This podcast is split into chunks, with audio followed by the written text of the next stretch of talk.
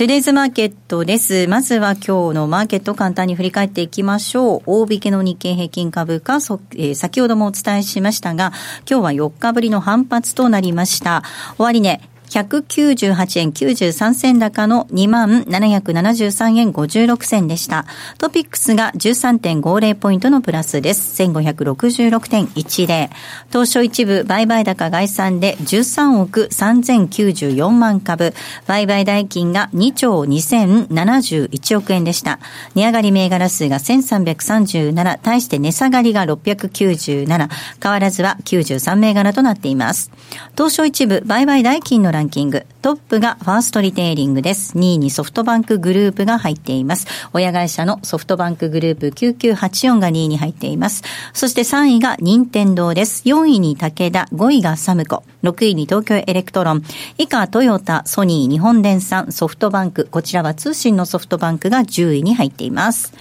えー、続いて為替の動き確認しましょう。えー、ドル円がこの時間109円の8182です。ユーロ円が124円の2530。そしてユーロドルが1.131619。ポンド円ですが144円の、えー、丸711あたり。ポンドドル、えー、ポンドドル。ポンドドルが1.312124あたりでの動きとなっています。えでは、マーケットのポイント、津田さんです。お願いいたします。はい、えー、っと、昨日の、えー、ECB、ドラギ総裁の発言というのは、これは後で西山さんがお話しいただけると思うんですが、足元ではやはりアメリカの史上最長となる、えー、シャットダウン。えこれがいつまで続くのかということが、やはりちょっと注目かなと。で、今、やっぱりと、え、メキシコの壁費用っていうのがとにかくこだわると。で、民主党はですね、メキシコの壁を、の費用を盛り込まない予算、これは下院で可決されたということですけど、まあ、壁建設こだわる、えー、そのトランプと、えー、まあ、言うなればペロシ下院とどどれだけの手打ちができるか。で、この時期というと、一般教書演説というのがありますけれども、はい、これが予算が通るまでは認めないということが、ペロシさんからはっきり言ってるところ。で、このシャットダウンというのは、やはり見た目で言うとですね、やはりトランプさんの問題だということが多くて、怖そうまでちょっと今、不支持に回っているということで、うん、支持率が40%割り込んできているということがあります。で、39.5%がこの538では出てて、で、40%台切るっていうのがですね、ちょうど約30年前のレーガンの、はい、まあ、ほぼ末期。ということで、30年間でいうと、ほぼもう最低今レベルと大統領でいうという形になっているのかなと。で、えー、とはですね、まあ、ただ、一般教書とか等々なくてもですね、まあ、ツイッターがあると、トランプには。ということですから、あまり影響しないような気もするんですけど、まあ、ちょっと異例な、えー、異例の状況が続いているということです。で、えー、来週の注目は29日の、えー、まあ、ブレグジットに関するプラン B ですね。はいうん、で、これが、えー、どう出るか。で、プラン B ではですね、メンションに対して EU への、えー、ブレグジットの期日3.29、3月29日ですけど、えー、これに関して、えー、延長申請をとにかく、まあ、EU 側にお願いしろと、強制しろというふうな、えー、修正案が可決されるというふうな見込みになっています。で、まあ、いろいろありますけれども、やっぱり確率が高いのは、このブレグジットの3.29の延期、これが確率が高いのかなと。はい、で、えー、まあ、一番、まあ、避けて通らなければいけないのは、当然、合意なき離脱ということですから。で、あと残る選択肢というのは、例えば、えー、国民投票、第二の国民投票とか、解散総選挙とかいうのがありますけど、特に解散総選挙になるとですね、一番怖いのは公民リスクというふうに言われています。うんまあ、ガチガチの社会主義者ですから、まあ、え、時間もかかってしまう、いろいろあるので、この辺はちょっと確率は低いかなと思うんですけど、まあ、第二の国民投票もなきにしもあらずというところではあると思うんですが、まあ、おそらく延長というのが本線だろうなと。で、その他注目は、えー、29、30の FOMC。で、これはまあ、利上げはないということですけど、えー、毎回、これは、えー、記者会見が、ね、記者会見がありますから、ね、でこんな最近はですね、FRB とには逆らうなということじゃなくて、FRB を疑いみたいな、うん、いう話がありますから、うん、まあ、どういうふうな意図があるのか、まあ、真意はどこなのかということを探すようなことで、ちょっとマーケットが動く、えー、上下に動く可能性があるというところと、あとは今月の30、31が米中の中国との通商会議、はい、これ、ワシントンで開かれると。で、1日の雇用統計。で今、あのシャットダウンしてますけど、労働省は動いてるということですから、これは、えー、雇用統計は、えー、予定通り行われると。いい加減な数字ですから、適当に出しとるだけですよ。そうですね。まあ、それで、うん、あの、なんだっけ、あの、クドローだったっけ、今度の1月の雇用統計はいいとかね。はい。まあ、あの人は全く市場から、まあ、あの、軽く見られてる人で、発言も軽いんですけど、まあ、アホみたいな発言しとるなっつってみんな言っとるんですけど。1月のその NFP は、えーとまあ、雇用動向に関係があるということじゃなくて、まあ、自宅待機とかいう連邦職員でも給料を払われるということですから、雇用統計の数字には影響ないと。ただ、自宅待機の人がですね、アルバイトをしたり、はいえー、いうことになると、二重で加算されるとかいう話もあるので、ちょっとどういうふうな初動で影響を受けるのかっていうのは、ちょっと注目ではあるんですが、であとは、えー、米中の次は日米通商、これはまあ来月末ぐらいになるかなと。うん、であとは、えー、自動車をめぐって EU と日本ということで、ちょっと貿易ということがちょっと、うん、えー、クローズアップされてくるかなということがあります。で当面はシャットダウン、で来週ブレグジット、で、通商、えー、貿易協議、えー、このあたりが、えー、メインですから、えー、やっぱ政治、外交、この辺がメインになってくるのかなというふうに思いますね。はいえー、では西山さんにお話を伺っていこうと思います。まあ、今、津田さんの指摘の中にもありました、まずは ECB ということだったんですが、はい、どんなふうにご覧になりましたでしょうか？まあ、注目は、まあ、あの、無風の中、ちょっとね、ECB でさすがのユーロも動くんじゃないかと。まあこれあの、ユーロのね、チャートを持ってきたんですけど、はい、えー、冷やしのチャートですね、4ページの。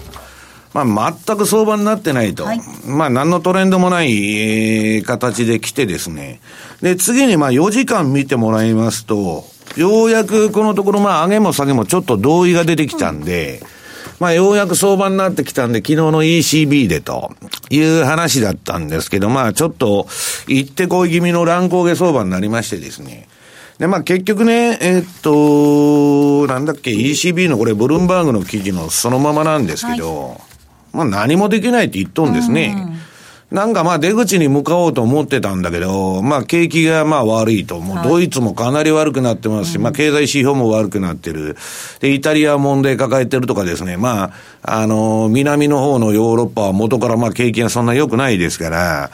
まあちょっと頓挫するんじゃないかと。で、まあ、3月に公表する、まあ次のですね、フォワードガイダンスで、まあ、えー、経済見通しを引き下げていくんじゃないかと。言っとるんですね。で、これが今のドルのその相場の延命につながってるわけです。普通は、えー、為替市場つったらユーロドルが、まあ中心相場なんで、えー、普通アメリカの景気がそろそろおかしいとかうんぬんなるとですね、で、まあ、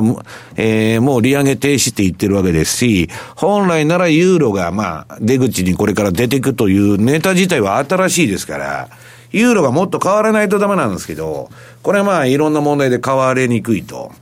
いうことで、ドルインデックスの面がすごく良くなってるんですね。実態以上にドルの、えー、力が過大評価されてると。まあ、ユーロが7割ぐらい占めてますんで。で、それで、ユーロが上がらないもんで、えー、ドル円もなかなか円高にならないと。はい、まあ、去年からのこれ構図なんです、ずっと。だから、ドルがなんとなくしっかりしてるように思えるんですけど、まあ実際にはですね、結構やばいところに来てんじゃないかなという気は私はしとるんですけどね。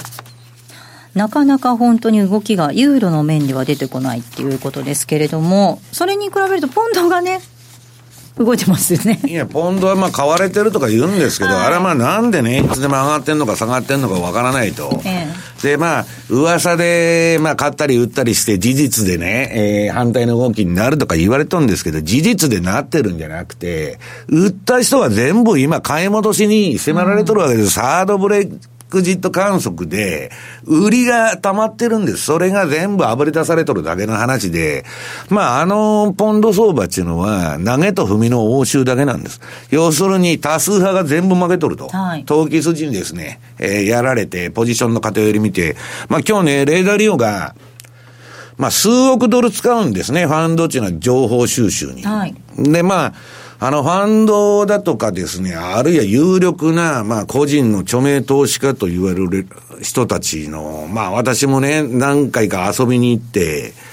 まあ、どこの銀行の手口も持っとるんですよ、為替の。わかりますか？バンコブチャイナがどういうポジションに乗っとるとか、そんなもんね、当の銀行でなかったら、知りようがない情報を持ってるんですから、ちゃんと。それはどっから出てきたのか知りませんけど、私は言いませんけど、持ってるんです。で、見せてくれって言っても見せてくれないし、私は別にそんな手口みたいなもん何の興味もないんで、あの、見ないんですけどね。そういう土俵でやっとる人たちに全部やられちゃうっていうことなんですね。はいまあ、えー、ECB 特に大きな動きなしという中になりました。そして、えー、今日もう一つ伺っていこうと思うのが、ダボス会議ということなんですが、これ。ダボスの話をここでやっちゃいますか。後半に行きますか。うん、じゃあちょっとダボスの話後半に行ったとして、ドル円の,、えー、ドル円の行きますか。日米貿易交渉ということですね。うん、これがね、まあ、日米貿易交渉なんて言ったって、まあ、あのどういうんですか、笑い話になってるんですね。はい。要するに、そう、FTA をアメリカは最初から二国間交渉だって言っとるわけですよ。はい、で、えー、USJTA と。日米貿易協定をこれからやるんだと、はい、結ぶんだと言っとるんですけど、日本はなんか知らないけどですね、なんだっけ、津田さん、数量。 Agreement on Goods ですから、 TAG で、物品ですね。えー、米物品貿易協定と。で、NHK が間違って言っちゃったら、えー、なんかクレームが入ったと、官邸から。あら。これは名称が違いますと。えー、アメリカが言っとんのと日本と違いますと。要は包括的に貿易とか為替も含んだものが、まあ、アメリカは想定してるんですけど、はい、日本はグッズ、物品をですね、物品だけだと。何を差し出して、要するに日本の黒黒字って車だから、これどうするかっていうのはね、数量規制か為替しかないに決まってるじゃないですか。で、それをね、じゃあ車に関税かけるのやめてくるとかうんぬんするのに、差し出すものは、その、肉とか農産物を差し出すと、うん、あるいはそんなものは単価が上がらないんで、まあこの前 F なんとか買った、えー、用もないのに戦闘機とか、はい、あの、アメリカからね、はい、えー、在庫一生セブンで、まあ、賞味期限切れの兵器を買うという、どっちかなんですよ。で、それになったら当然アメリカは、あの、メキシコとかカナダとの協定のあれで明らかになったように、今までは貿易、貿易協定で入れてなかった、為替を入れてきてるんですよ、トランプは。で、80年代も同じようなことがあったんです。まあ言ったらトヨタの問題ですよね。はい、日米貿易交渉なんて言っとるけど、トヨタの黒字をどうするんだという話なんですけどね。そんなもん何しようが、アメ車売れなくてトヨタの車の方が売れるわけですから、まあ、しょうがないわけですよ。で、しょうがなくて、まあ、数量規制だとかなんだとか、その数の世界で、もう輸入しませんと。いう、まあ、強硬なあれに、えー、持っていこうとするんですけど、それもね、結局うまくいかないと。でももう答えが出てるんです、80年代で。で、あの、結局、為替の調整でですね、円高にして、まあ、この前70円で効かなかったんで50円にしようかとか、まあ、そういう話に将来的に今すぐじゃないですよ。えー、追い詰められると、アメリカもまあ、そういうふうな、えー、ことに出てくるんじゃないかと。で、これはね、ドル円相場にとっては、米中貿易協定よりよっぽど日本にとっては深刻な問題なんです。で、ここで投機筋が仕掛けようとしてたんだけど、今それがその例の効果不効果、アメリカのその、えー、政府のシャットダウンで、うん、まあ、あの、事務方がまあ、どうなってるのか知りませんけど、まあ遅れるという観測が出て、余計に材料不足になっちゃってるというのが今の相場なんですね。うん、で、大体にしてですね、えー、これ、まあ、えっ、ー、と、ドル円の冷やしの標準偏差ボラティリティトレードモデルと、これはまあ、私の順張りの、まあ、トレードモデルなんですけど、この下のラインがベターと黄色く塗られてるところは売りトレンド。赤が買いトレンド。で、それによってまあチャートの色も黄色とか赤に、えー、変、えー、変化するわけですけど、今これね、この前のまあフラッシュクラッシュの前からもうずっと円高トレンドが続いてて、それが終わってですね、で、相場1シグマの内側に入っちゃって、で、今戻しとるんです。で、えー、標準偏差、えー、この青いライン下の、で、ADX も両方ピークアウトしてると。はい、これはね、典型的な、まあ、ランダム相場とか調整相場と言われてて、うん、まあ、かってのその、その局面、えー、白い四角で囲ってあるんですけど、まあ、何の方向性もないんです。だから今戻しとるけど、また何かあったら下げたり、ジグザグ、ジグザグ、するんじゃないかというのがね、まあ、当然、売りトレンドの、が終わってピークアウトしてるんですから、えー、円安気味に、戻し気味に調整は、初動はするんですけど、うんまあこれがどういうね、そのフォーメーションを取るのか、調整相場は難しいのでわかりませんけど、ちょっと、えー、順張り投資家にとっては、よくエッジって言うんですけど、まあ市場に対する優位性を持ってるかどうか、自分がここで円売りして、何の優位性もないという局面なんです。要するに確率的にトレンドが出てるわけでも何でもないんで、順張りで乗ってもしょうがないでしょうと。冷やしベースで言えばですよ。はいそう言われてんで、まあ、どのぐらい戻してるかと、さっき津田さんが言ったように、ドル円のフィボナッチのリトレースメントというのが、まあ、資料で出てまして、まあ、直近の下げ幅の618やって、うん、で、去年の9月からは、まあ、半年戻しちょっと超えてね、えー、618に近づこうとしてると。はい、まあ、だけど、これあのー、この上にはね、100日移動平均とか200日とか被ってきて、うん、で、前にこれ、これ三角持ち合いやっとる相当これみんなここでポジション持ってるわけですから、はい、まあだんだんこれから上値が重くなってくると、で、まあそれを証明するのが、まあ価格帯別出来高。これがもう、あのー、このドル円相場の長いレンジ相場ですね。ここでドカーンとポジションがこの12円、あ13円までぐらいここから上、溜まってますんで、えー、重たいとんで、重たいって言ってもね、はい、あこ、こういう出来高であっても、回転が効いてたら上がるわけです。うんはい、ところが、えー、次にですね、シカゴの IMM、これ、投機筋の円のポジション、1月21日現在のポジション見てもらいますと、これ、円売りがドカンと溜まっとるんですよ。で、これフラッシュクラッシュがあったにもかかわらず、日本の業者は全部、あのー、お客さんは日本の業者に全部切らされちゃったポジション。ところがシカゴの方は、みんな切らされてないのか、まあ、踏ん張っとるわけですね。だって1月3日に起こったのに、はい、まだこんだけ円、円売りが溜まってると。んで、この円売りの水準っていうのはね、かってのここ10年ぐらいの見たらわかりますけど、歴史的な高水準じゃないですか、円売りポジションが。で、じゃあ、今のドル円の108円とかね、9円とかいう位置が、うん、この人たちのポジション儲かってるかって言ったらみんなその評価損抱えて我慢しとるって言っとるわけですよ。ブローカーが。したら我慢してるんだから戻ったら、やれやれ売りがこの上は出てくるというのが、うん、まあ普通のですね、はい、見方なんです。だからまあ、それは相場のことですから、上取りに行くかもわかりませんけど、今あの、とにかく、米中もものすごい楽観的な話ばっかり出てきて、で、ブレイクジットもハードにはならないと。なんかまあそういう話ばっか出てきてですね。でまあそうなるかもわからないんですけど、まあいずれにしろですね、次にまあエリオット波動のカウント見てもらいますと、はい、ドル円の冷やしで。とりあえずね、まあ ABC の複雑なカウントは置いといて、去年の、はい9月が当面のこの直近の相場の天井であったことは間違いない。はい、で、こっから、A, B, C と普通は下げるんですけど、はい、まあ下げの内容が5波動になるんですね、こういう相場っていうのは。うん、で、まあそれはなぜか言いませんけど、で、1、2、3、4、5と下げるんですけど、今、この前のフラッシュクラッシュで、1で、あ、あの、1で下げて2で戻して、そこからドーンと下げたのが3なんです。はいうんで、今4の戻りをやってる。はい、これはまあ112円なのか113円なのか111円なのかこの110円ぐらいで終わりなのかわかりませんけど、とりあえず4を試して、で、最後5を入れて C というカウントになるのが、まあ普通のパターンなんです。というとですよ、この今の4の戻りが、まあ今月いっぱいなのか来月も続くのかそれわかりませんけど、その後は、私はですよ、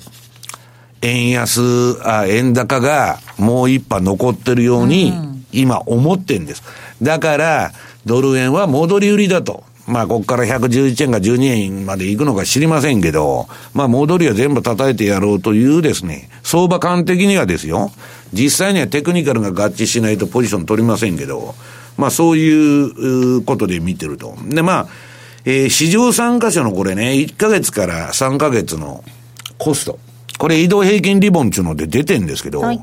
こっから上が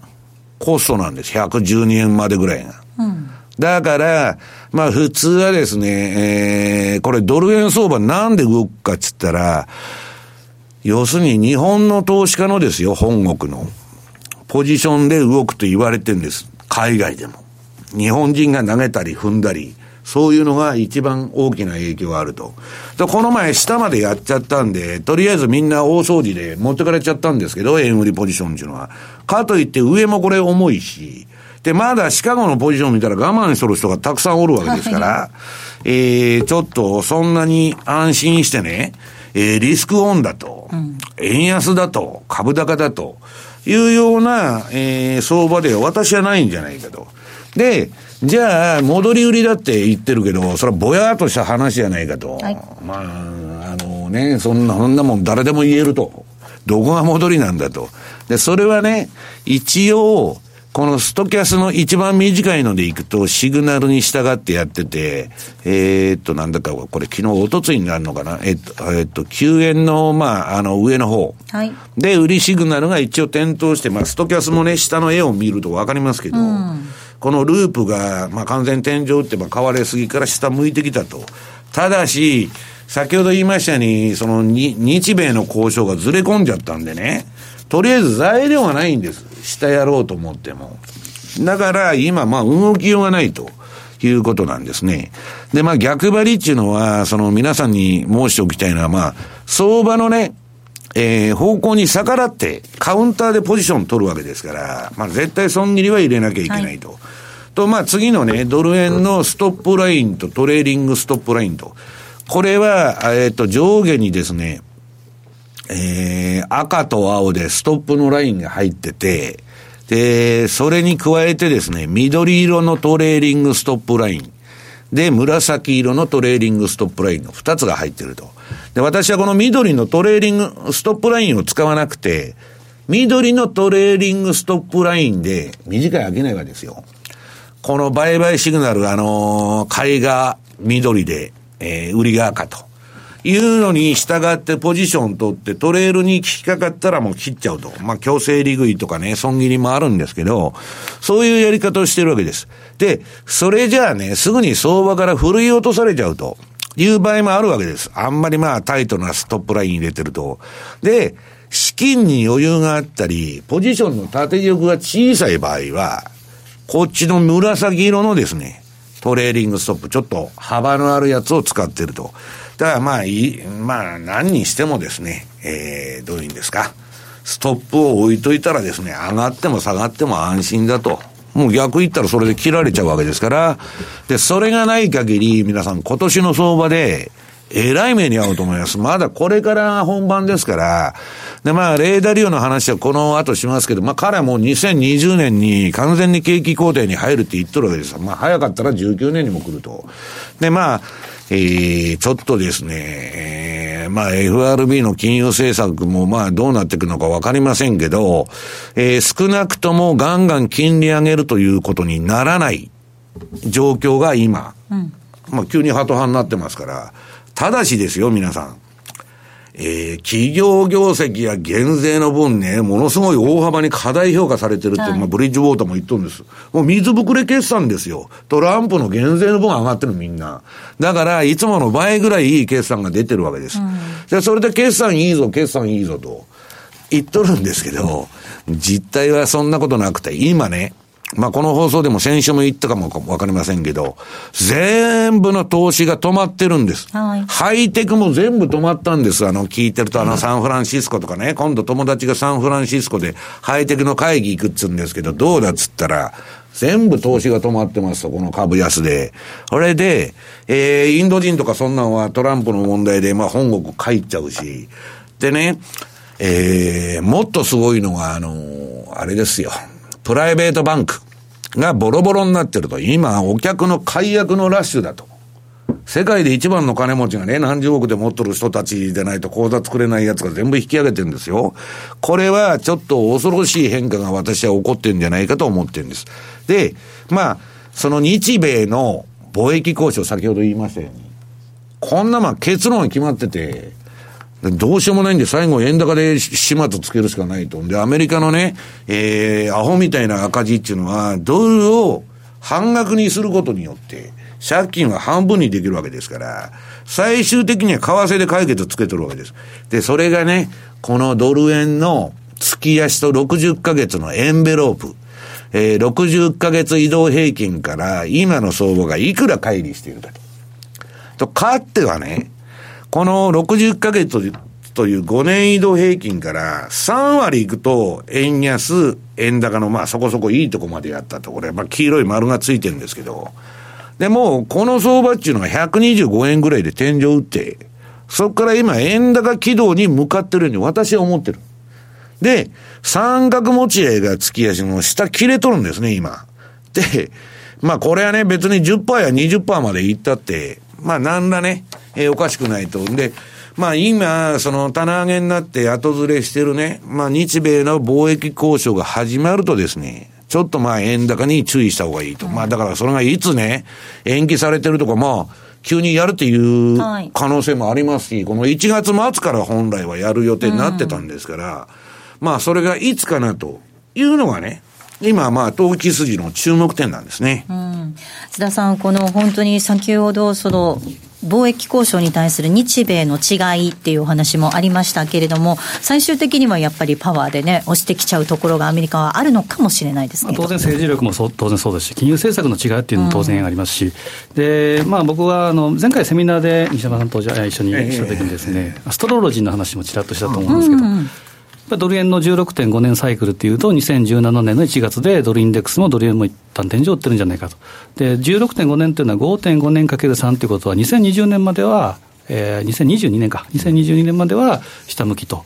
いう流れがあるんじゃないかなということが1点と、あとはガンドラックなんかはやっぱりドル安、それが鍵だというふうな発言をして、はいまあ、これは18か月のフォワード金利を見てるということですけど、やっぱり基本的には、えー、ドル安志向の方が説得力あるなというふうには思いますけどね。ここまではトゥデイズマーケットをお送りしました。お聞きの放送は、ラジオ日経です。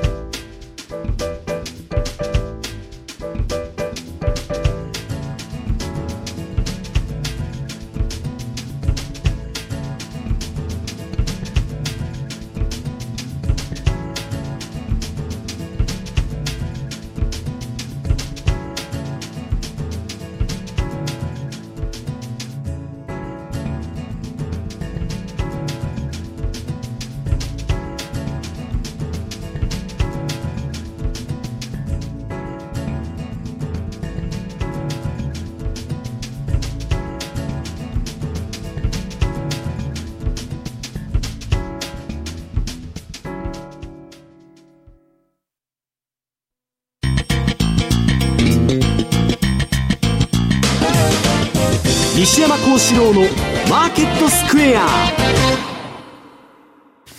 さあ、このコーナーではマーケットの見方について西山さんにいろいろな角度で教えていただきます。え今日はですね、皆さんからいただいたメールをまずはご紹介させていただきたいと思います。え西山さんの著名投資家の話、いつも楽しみに聞いています。この著名投資家の話、もっと聞きたいですというふうにいただいてるんですが。私がね、その90年代にシカゴ市場でまあチャレンジしだしたのが、まあ95、2年ぐらいから徐々に入って、はい、94年ぐらいから本格的にやり始めたんですけど、うん、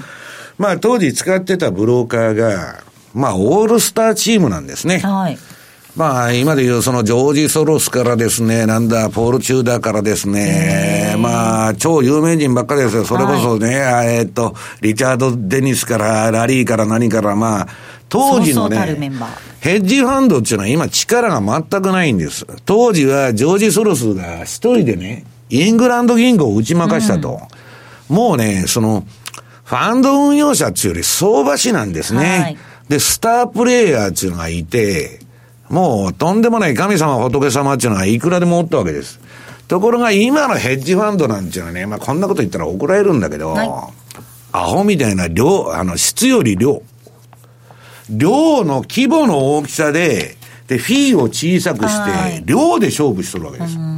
量で。まあ、どことは言いませんけど、全部そうなんです。今のファンドっていうのは、量で勝負してて、で、量で勝負してない場合は、クオンズっていうのがおるんですけど、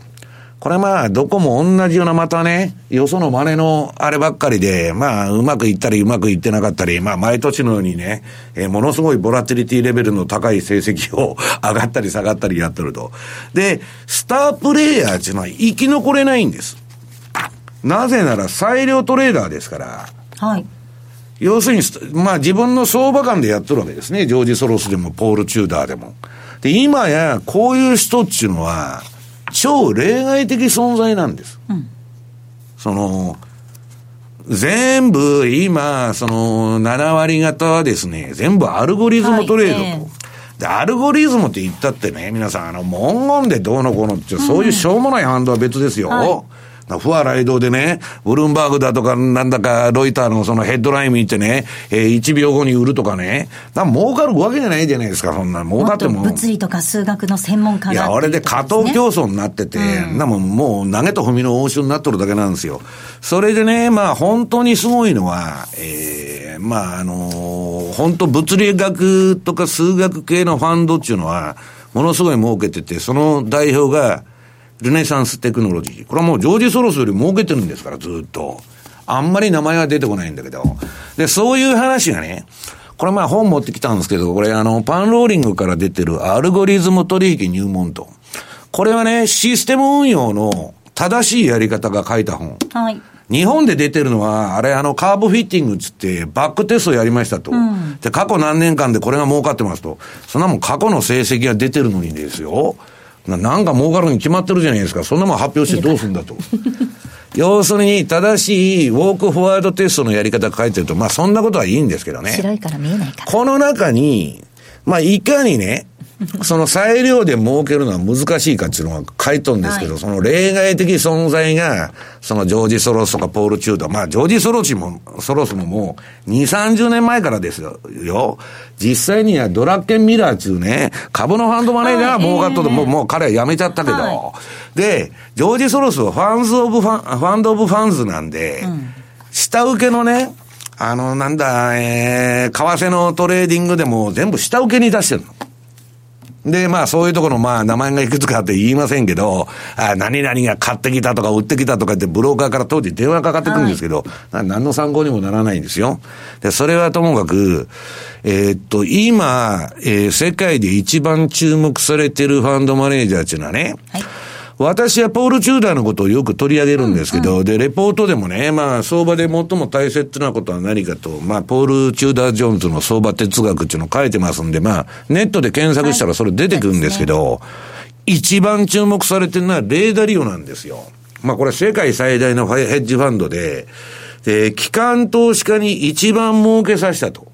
言われてる運用者なんです。市場、まあそういう意味では最高の運用者と。んで、まあ、最近でもアルファファンドってあの、彼はね、何十兆円って運用しとるんですよ。はい桁が違うんですよ。超と言ったらね、自分が買うだけで値段上がっちゃうんですよ。わかりますか、な流動性のないもの買ってたら自分の買いでね、ストップ高ですよ。はいで、運用は非常にやりにくいし、まあ、いろんなところに注目されて真似して、されてるからやりにくいんですけど、要するにリスクパリティ戦略っていうのもこいつが始めたわけです。で、みんな真似してるとこはうまくいってない。で、まあ、アルファファンドっていうのは、まあ、こと、えっ、と、去年か。えー、14、5%の、あのリターンを上げたっていうことで、まあ、すごいことなんですよ。何十兆円でね。ガンドラックは数パーセントでもスーパースターになっとるんですよ。他が全部やられてるから。このレーダリオの成績はすごいことなんです。で、そのブリッジウォーターの、レーダリオはダボス。まあ、ブリッジウォーターの人、まあ、レーダリオ以外ににも出ていろいろコメントしてるんですけど、非常に世界経済やばいと。でね、これまあ、この番組でよく、えー紹介してきたように、1937年の亡霊ですよ。世界が今みたいに世界中ポピュリズムに、えーなって、もうね、えー非常によく似てるんだと、当時と。で、当時は大恐慌の29年から復活して37年まで来たと。今、リーマンショックから、えーなんだっけ、9年半、去年まで上げて、ここに来て、もう経済大丈夫だと言ったの非常によく似てるんです。で、えー世界的、まあ政治的にも社会的にも対立が拡大する中で、えー彼が言ってるのは最も有効な手段であるね、金融政策がもう行き詰まっとると。いうことをずーっと言ってるわけです。で、この前ね、この番組で言ったように、金融産業部会っていうのが、まあ年金使ってアホみたいに買わしたと、債券売らして株買わしてですね、わーっと今上げとるわけです、それ。それの続き相場なんです。でね、これは FRB は株下げさせんぞと。で、トランプもバブルの延命を、えー望んでると。で、急に、タカ派の FOMC の委員まで全員ハト派になっとるんですよ。これは政治的圧力がかかったとしか考えられないんです。なんでね、変わるか知ってますか？自分の信念曲げて学者が。地位に救急としとるわけですよ、ああいう人たちは。ね、権威、金、クビになったら困ると。で、本来は高派なんだけど、鳩派になってみようということで、カラッとか、まあ、どうでもいいような経済見通し出してるってことですよ、だから。で、それはともかくとしてですね、えー、その金融作業部会がね、えー、株が下がらないようにするには、はい、どうしたらいいですかと。レイダリオに。ねいや、学者ばっかりで、はい、な何にもね、相場のね、体温も何にも感じてない、ぼーっとその世の中見てる人の意見では話にならんと。で、FF 金利先物とドットチャートの乖離がひどいと。市場とね、が見てるのと、FRB の意見と全然違うわけでしょんで、結局はね、リーマンショックの前も、レイ・ダリオはこんなことやってたら、大暴落しますって FRB に言いに行っとるんですよ。うん、で、FRB に無視されたの、完全に。ね、世界一のファンドマネージャーが来たのに、門前払い食らっとんです。で、その後、レイ・ダリオはニューヨークタイムズに、このまま行ったら暴落が来るぞっつって書いとるんですよ。で、案の定ドーンと来たと、リーマンショックで。したら、今度あいつに聞こうちゅう話になったと思うんですよ。えーいや、誰に聞いたと書いてないんですよ。向こうの報道では、誰もが知ってる著名ファンドマネージャーにアドバイスを受けたと。したら、レーダリは今の条項で金利上げるなって言うに決まってるじゃないですか。はいえー、で、ガラーッと変わっとるのが今のあれ。うん、で、アメリカ金利上がらないんだったらドルは上がらないでしょうと。普通は。いうのがまあ私のね、ドルの対極感なんだけど、まあユーロも上がらないし、日本も上がらないんで、どうしようもないっていうのが今の、まあ相場なんです。でそれがそうと、このね、1937年にはアメリカが利上げに入るわけです。はい、大競合から、えー、散々いろんな策を尽くして金融緩和からね、ニューディール政策からいろいろやって、うん、大丈夫だと。利上げを始めたわけです。37年に。で、これね、エリオット波動、あエリオットウェブインターナショナルの、えー、プレクターのこの波動カウント当時の3、えー、当時のチャートまあ彼がカウントしとんですけど、これね、トップから1、2と来て、で、3でダスーンと落ちて、まあさっきのドル円じゃないですけど、で、4で戻すんです。で、5と下げて、半値になっちゃった。だから、レーダー量は今みたいな政策やってたトランプがね、の政策が彼は間違ってるんだって言ってるわけですよ。景気がもう最高潮のとこで、ニューディール政策売っとるに等しいと。これがね、いろんなとこに歪みをもたらして、下手したらインフレになるかもわからないし。まあ、そうなったら利、利下げも QE4 もできないと。ただ今ね、まあ、トランプの言う通り、インフレになってないんで、まあ、この後はまたね、FRB は、えー、株がどうすんときたら、えー、QE4 か、利下げか QE4 をやるのか知りませんけど、まあ、彼がとりあえず、すごく警鐘を鳴らしているというのには注目した方がいいなと思ってるんですけど。はい、えー、ここまではマーケットスクエアをお届けしました。FX を始めてみようとお考えならマネースクエアで。独自のアイデアとテクノロジーがあなたの運用をサポートします。特許取得済みのオリジナル注文トラリピは、手間や時間はかけずにしっかり運用できる、時間を資産に変えるテクノロジー。手数料も無料になって、さらに使いやすくなったと、FX 初心者からベテランの方まで多くのお客様よりご好評いただいております。そんなマネースケアではただいま、FX 新規講座開設キャンペーンを実施中です。3月31日までに講座開設をお申し込みいただき、4月30日までに初回ご入金とエントリーをされた方には、トラリピのノウハウが詰め込まれた一冊、書籍、実践、FX トラリピの教科書をプレゼント。さらに、素敵な商品と交換できるマネースクエアポイントを期間中の新規成立高に応じて最大5万ポイントプレゼントいたします。まだ口座をお持ちでないあなた、ぜひこの機会をご活用ください。キャンペーンの詳細はザンマネー番組ウェブサイトのマネースクエアキャンペーンバナーをクリック。毎日が財産になる株式会社マネースクエア。金融商品取引業関東財務局長金賞番号第2797号。当社の取扱い商品は投資元本以上の損失が生じる恐れがあります。契約締結前交付書面をよくご理解された上でお取引ください。お聞きの放送はラジオ日経です。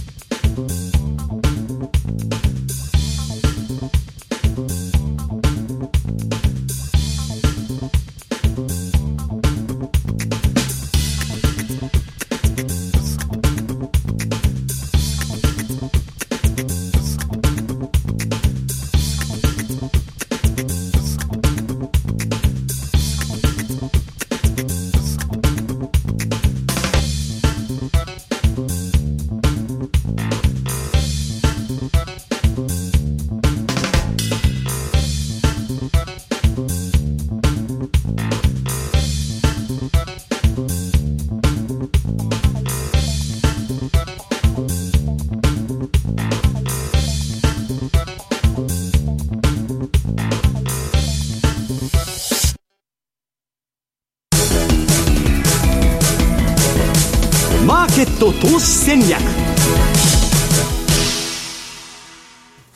さあ、マーケット投資戦略なんですが、その前にチャートをパッパッパッと見ていきましょうか。これね、まあ、われ私はメルマガに載せてるあの、月のね、あの、デクリネーションっていうチャートがあって、まあ、あの、それで相場が反転しやすいっていうので、このところずっとそれで反転してるんでね、まあ、あの、結構シカゴで流行ってるという話なんで、まあ、ちょっと絵、絵面だけはい紹介です。はい。ご参考になさってください。では、津田さんお願いします。えーとですね、まず、えー月間の想定レンジというのをですね、2月、いこれは、えーレポートに上げてます。で、ちょっとドル円とユーロドルっていうのを注目したいなと。まあ、細かなところはですね、今日のその資料を見ていただきたいんですが、ちょっとドル円でいうと、月足で見るとですね、20ヶ月のボリンジャーバンド。で、まあ、あとは、えー下下がスローストキャスティクス。はいで、これ見ると、基本的には80%を今超えて、うんまあ、デッドクロスということですから、レンジ相場の中の下押しの時間帯かなということは、まあ、この黄色の枠内、まあ、下は、まあ、下手したら104円でもあれ、えー、泣きしまらずですけど、106円のミドルとか、そのあたりぐらいまでは十分あり得る。逆にユーロドルに関しては、えー、まあ、今も、えー、ストップリバース等々は、売りでちょっとややこしいチャートではあるんですけど、まあ、スローストキャスティクスは20%ラインでクロスしつつあるということですから、ゴールデンクロス、基本的には打診買い、えーまあ、押したところを固めて、上を狙っていってもいいのかなと、まあ、ドル売りのユーロ買いというのがシンプルかなというふうには思いますけどね。はい。えーここまでは投資戦略のコーナーお届けしました、えーではここでプレゼント新春プレゼントのお知らせです。ザンマネー西山幸四郎のマーケットスクエアでは毎週ラジオと同時に YouTube でライブ動画を配信。その後にオンデマンでもご覧オンデマンドでもご覧いただいております。毎回番組内でお伝えするキーワードそして番組の感想をお送りいただいた方の中から抽選で、